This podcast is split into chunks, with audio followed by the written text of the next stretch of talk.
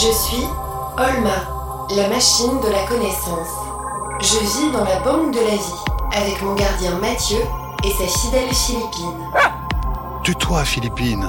Nous sommes embarqués dans une aventure Où la science est notre seule chance.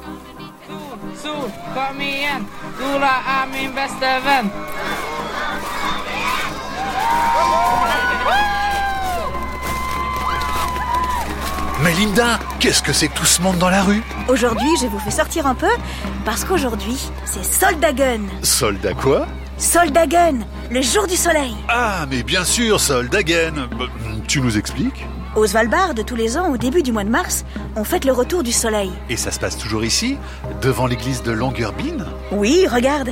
Tu vois cet escalier là Oui. Avant, c'était l'escalier de l'hôpital. Et ici, on dit que quand les rayons du soleil éclairent la dernière marche, eh bien, ça y est, le soleil est revenu. Ouais Et on peut faire la fête Mathieu, je suis bien caché là Chut, Olma, il ne faut pas qu'on te repère. Tu restes bien dans ma poche. Mais ça sent la crevette. Chut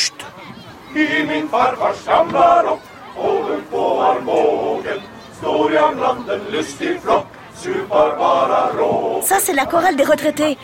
Euh, bon, ils ne chantent pas très juste, mais on les aime bien quand même. Mathieu, est-ce que tu vois Maria? Maria Carré? Non, mais je pense pas qu'elle chante dans la chorale des retraités de Longyearbyen, Olma. Tu pourras lui demander quand même, pour être sûr. Oui, oui, j'y penserai. Et maintenant, c'est le tour des enfants. Solfesta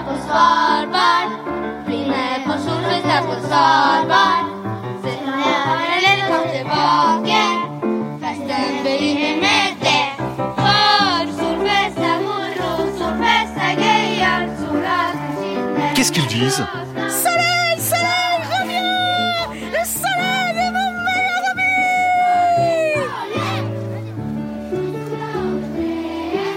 Ah, ils ont un sacré déguisement. Je n'en peux plus. Je sors.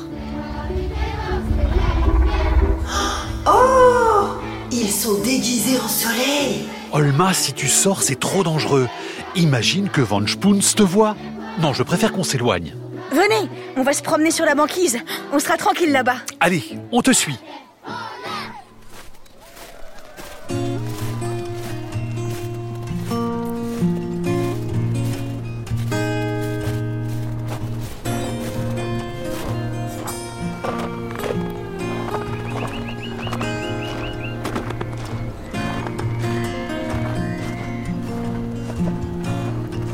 Et là-bas, qu'est-ce qu'elle fait cette dame avec son casque sur les oreilles et son micro dans l'eau? Hmm, bah, aucune idée. Eh ben, on va lui demander.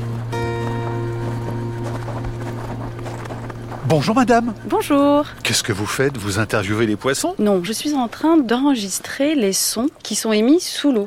D'une part, des sons qui vont être émis par les animaux, et puis des sons aussi qui vont être émis par des activités humaines, par exemple le bruit généré par les bateaux. Mais ça, c'est votre métier. Alors mon métier, je suis chercheur en, en bioacoustique, et donc euh, ce qui m'intéresse, c'est euh, entre guillemets le langage des baleines et des dauphins. Qu'est-ce qu'ils se disent? Quelles informations ils s'échangent? Donc vous les écoutez avec vos micros? Oui, donc on a des micros euh, spéciaux qui s'appellent des hydrophones, qui sont des micros adaptés pour enregistrer des sons sous l'eau. Mais ça nous intéresse, ça. Eh, tu entends, Olma? Vous parlez à votre poche? Oh oui, en quelque sorte. Je peux vous demander votre nom? Je m'appelle Charlotte Curé. Allez, Olma, on fait une exception, ok? Tu peux sortir. Et puis après tout, on est au soleil, t'auras pas trop froid. Ah, un peu de soleil. Alors c'est toi, Olma? Bah, vous la connaissez? J'ai croisé Laurent Balesta. Il m'a raconté votre rencontre. Bon, ben pour l'opération Incognito, on repassera. Mais tu es encore plus étonnante que ce que j'imaginais. Charlotte, vous travaillez donc sur les cétacés. Je recherche dans ma base de données. Les cétacés sont des mammifères aquatiques. Il en existe 89 espèces. Pouvez-vous m'en dire plus sur cette famille d'animaux? Alors, les cétacés sont des mammifères marins. Ils ont des poumons, ils ont besoin de respirer de l'air. Et donc, ce sont des animaux qui vivent la majorité du temps sous l'eau, mais qui remontent à la surface pour venir respirer. Donc ce ne sont pas des poissons. Ce ne sont absolument pas des poissons. D'ailleurs, ils ne pondent pas des œufs, ce sont des mammifères qui allaitent leurs petits. Et chez les cétacés, il existe deux sous-ordres, les mysticètes, qui sont des cétacés à fanons. Donc les fanons constituent une sorte de franges de poils rigides qui sont fixées sur, au niveau de la mâchoire euh, supérieure et qui permettent de filtrer, notamment elles s'en servent pour, euh, pour se nourrir. Donc l'eau va s'échapper des fanons et les proies, par exemple le krill, donc les petites crevettes ou bien les, les poissons vont être retenus à l'intérieur de la bouche. Parmi les mysticètes, on a toutes les espèces de la famille des rorquals, par exemple les baleines à bosse, les baleines bleues. Et puis on a les balénidés, par exemple, donc la baleine boréale, la baleine franche, voilà, par exemple.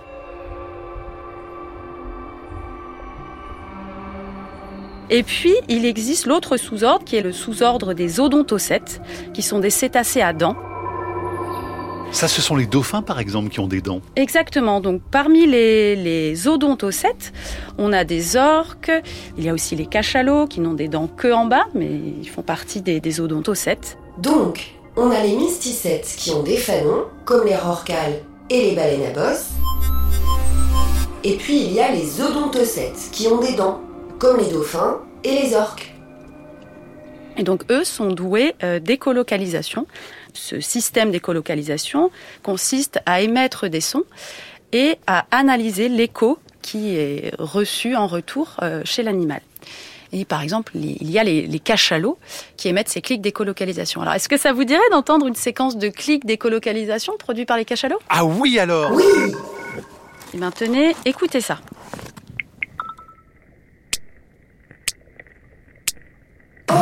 Mais qu'est-ce qu'ils se disent? Ici, ce qu'ils font, c'est qu'ils viennent pour s'alimenter. Donc, ils vont chasser le calmar. Ils vont effectuer des plongées euh, assez profondes et lors de ces plongées, ils émettent des clics pour essayer de localiser ces calmars. Donc, des clics très puissants, très forts. Et lorsqu'ils s'approchent d'une proie, les clics d'écolocalisation se rapprochent, sont émis à un rythme accéléré.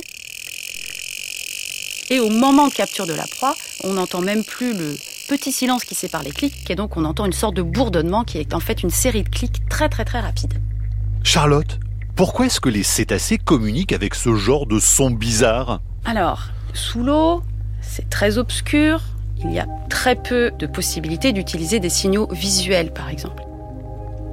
D'autre part, les cétacés doivent communiquer à de grandes distances. Et donc pour ça, les sons sont le mode de communication privilégié chez ces animaux. Une autre information importante, c'est que sous l'eau, le son se propage cinq fois plus vite que dans l'air, ce qui est très très avantageux pour ces animaux de communiquer au travers de sons. Mais quand vous dites grande distance, ça veut dire quoi? Ça peut être plusieurs dizaines, voire centaines de kilomètres. Les baleines peuvent s'entendre à des centaines de kilomètres? Elles peuvent s'entendre. Alors, selon les espèces, elles émettent des sons plus ou moins graves. Donc, on appelle ça des bandes de fréquences. Et plus c'est grave, plus ces bandes de fréquences sont basses. Et elles peuvent même aller dans les ultrasons, c'est-à-dire des sons que nous-mêmes on ne va pas entendre. Et plus les sons sont graves, et plus ils vont se propager loin dans l'océan. Est-ce que vous voulez justement écouter un chant produit par les baleines à bosse en période de reproduction? Ah oui Les baleines chantent Charlotte, allez-y, faites-nous écouter. Alors là, j'ai pas les chants de baleines sur moi, mais je peux vous, vous faire une petite imitation si vous voulez entre nous. Ah oui Oui Alors ça donne quelque chose comme ça.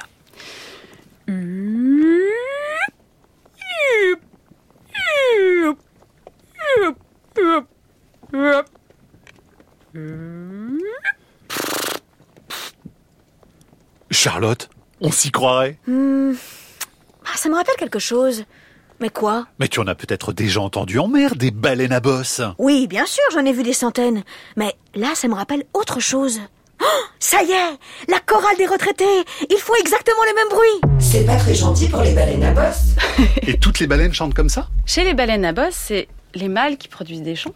Et il y a différents types de motifs qui sont répétés comme ça, qu'on appelle des chants. À quoi est-ce qu'ils servent les sons dont vous parlez? Alors les sons que s'échangent euh, les baleines vont remplir plusieurs fonctions et ces fonctions vont être pour la plupart vitales. Par exemple, donc, pour euh, l'identification entre la mère et son petit. Ou bien euh, permettre à des membres d'un groupe de se reconnaître, donc d'identifier les, congénères de leur groupe et les, différencier d'autres groupes, par exemple. Tous ces sons vont aussi pouvoir avoir un- une fonction importante dans les comportements reproducteurs des animaux. On va avoir des sons qui vont permettre euh, une attraction sexuelle entre partenaires. Et donc on comprend bien pourquoi voilà, les, les sons que produisent ces animaux ne sont pas émis comme ça juste pour faire joli, mais ils remplissent bien des fonctions très importantes dans la vie des animaux. Et les orques, Charlotte? J'en ai vu plein en bateau en arrivant au Svalbard. Est-ce qu'ils font la même chose? Alors oui, alors les orques ont un régime alimentaire euh, varié selon les, les populations d'orques. On a certaines populations d'orques qui vont se nourrir de poissons et puis d'autres populations d'orques, par exemple, qui vont se nourrir de mammifères marins et parfois même donc de baleines. Les orques mangent des baleines Oui, alors effectivement, il y a certaines populations d'orques qui se sont spécialisées dans la consommation de baleines. Et les orques, comme toutes les autres espèces de, de cétacés, produisent eux aussi des sons. Alors Mathieu et Olma, est-ce que vous voulez que je vous fasse entendre un son d'une population d'orques qui est spécialisée dans la consommation de harengs? Ah oui alors Oui Oh, c'est beau On dirait qu'il parle.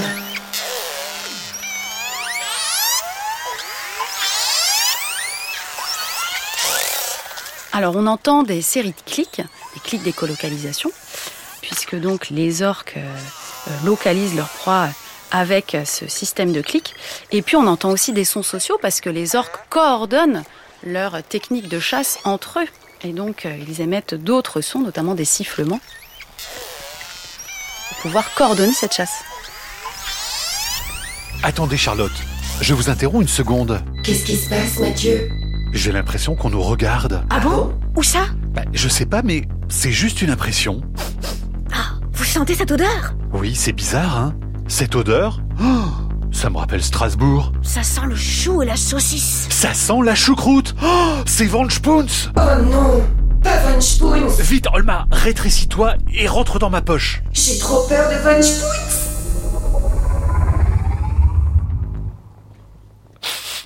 Je ne sens plus rien.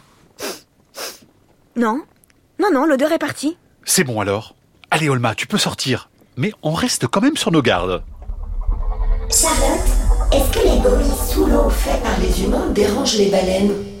En fait, euh, l'océan est euh, riche d'une multitude de sons naturels, mais aussi de sons anthropiques, c'est-à-dire générés par l'activité humaine, et qui comprend notamment euh, le bruit généré par le- les bateaux, les bruits émis par tous les sonars qui équipent la majorité des, des bateaux civils, mais aussi des bateaux militaires.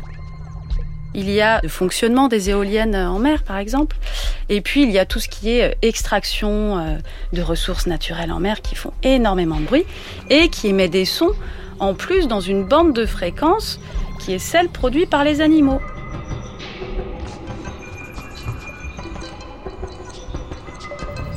Donc on va avoir un effet de masquage où les sons que produisent les animaux vont être cachés, vont être masqués et du coup ces animaux ne vont plus pouvoir communiquer efficacement. Mais ça, c'est catastrophique. C'est catastrophique, d'autant plus que donc, comme on l'a dit tout à l'heure, ces sons que produisent ces animaux ont une fonction vitale pour eux. Donc, si on les empêche de communiquer, de s'entendre, c'est des animaux qui euh, ne vont plus arriver à se retrouver, qui ne vont plus arriver à s'alimenter.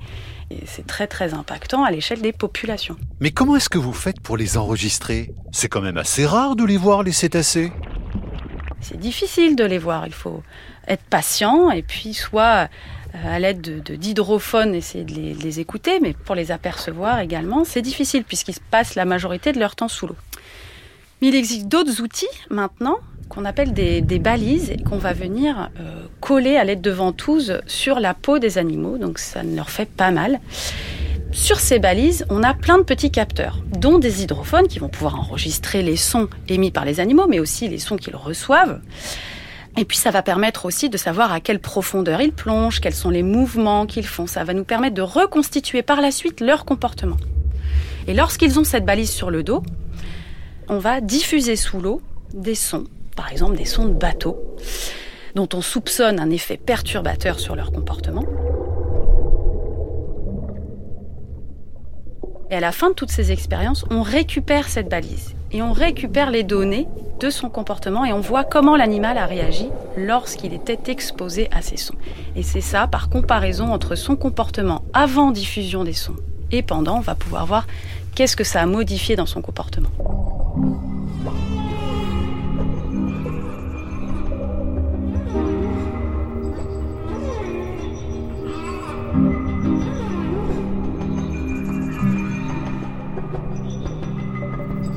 Et pour poser les balises, vous devez vous approcher tout près des baleines Oui, alors je ne vais pas sauter sur la baleine pour lui fixer la balise. En fait, je vais utiliser des, perches ou bien euh, des pistolets à air comprimé qui vont envoyer la, la balise, donc il faut bien viser.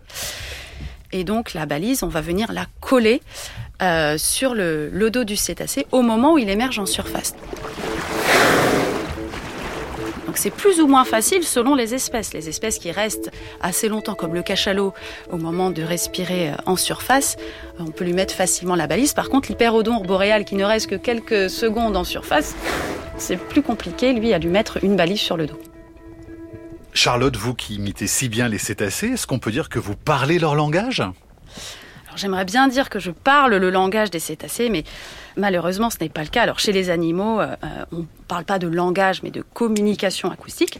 Mais petit à petit, au travers de mes recherches, j'arrive à compléter une sorte de dictionnaire euh, de chacune des espèces et donc nous permettre d'arriver à décrypter, à décoder ce que s'échangent comme type d'information ces animaux. Eh bien, ça n'était pas prévu, mais avec cette discussion, Olma, tu as encore fait le plein d'électricité pour la banque de la vie. Et moi, je suis très heureuse de t'avoir rencontré, Olma. Et je vous souhaite à tous bon courage, surtout avec la température qui augmente ici au Svalbard. Vous direz bonjour aux baleines de ma part C'est promis, Olma. Au revoir, Charlotte. Au revoir, à bientôt. Il fait un peu froid là quand même, non? Je sens que je vais... Oh non, Olma, non, non, non, non. Je sens que je vais bug. Pas moyen. Je suis machine. Olma, allez vite, reviens dans ma poche. Mais qu'est-ce qui lui arrive Oh, Funchpoons. Je suis madame machine, non, non. Y a pas moyen, ouais, ouais. Euh, Elle est folle, ma parole J'ai une idée. Olma, écoute-moi. Qu'est-ce qu'il y a au niveau moins 16 À la Banque de la Vie, notre mission, c'est de protéger la vie. Toute la vie. Mais qu'est-ce que tu veux dire? J'ai eu froid. Je n'ai pas dit trop de bêtises. Non, non, non, non, au contraire. C'était très intéressant.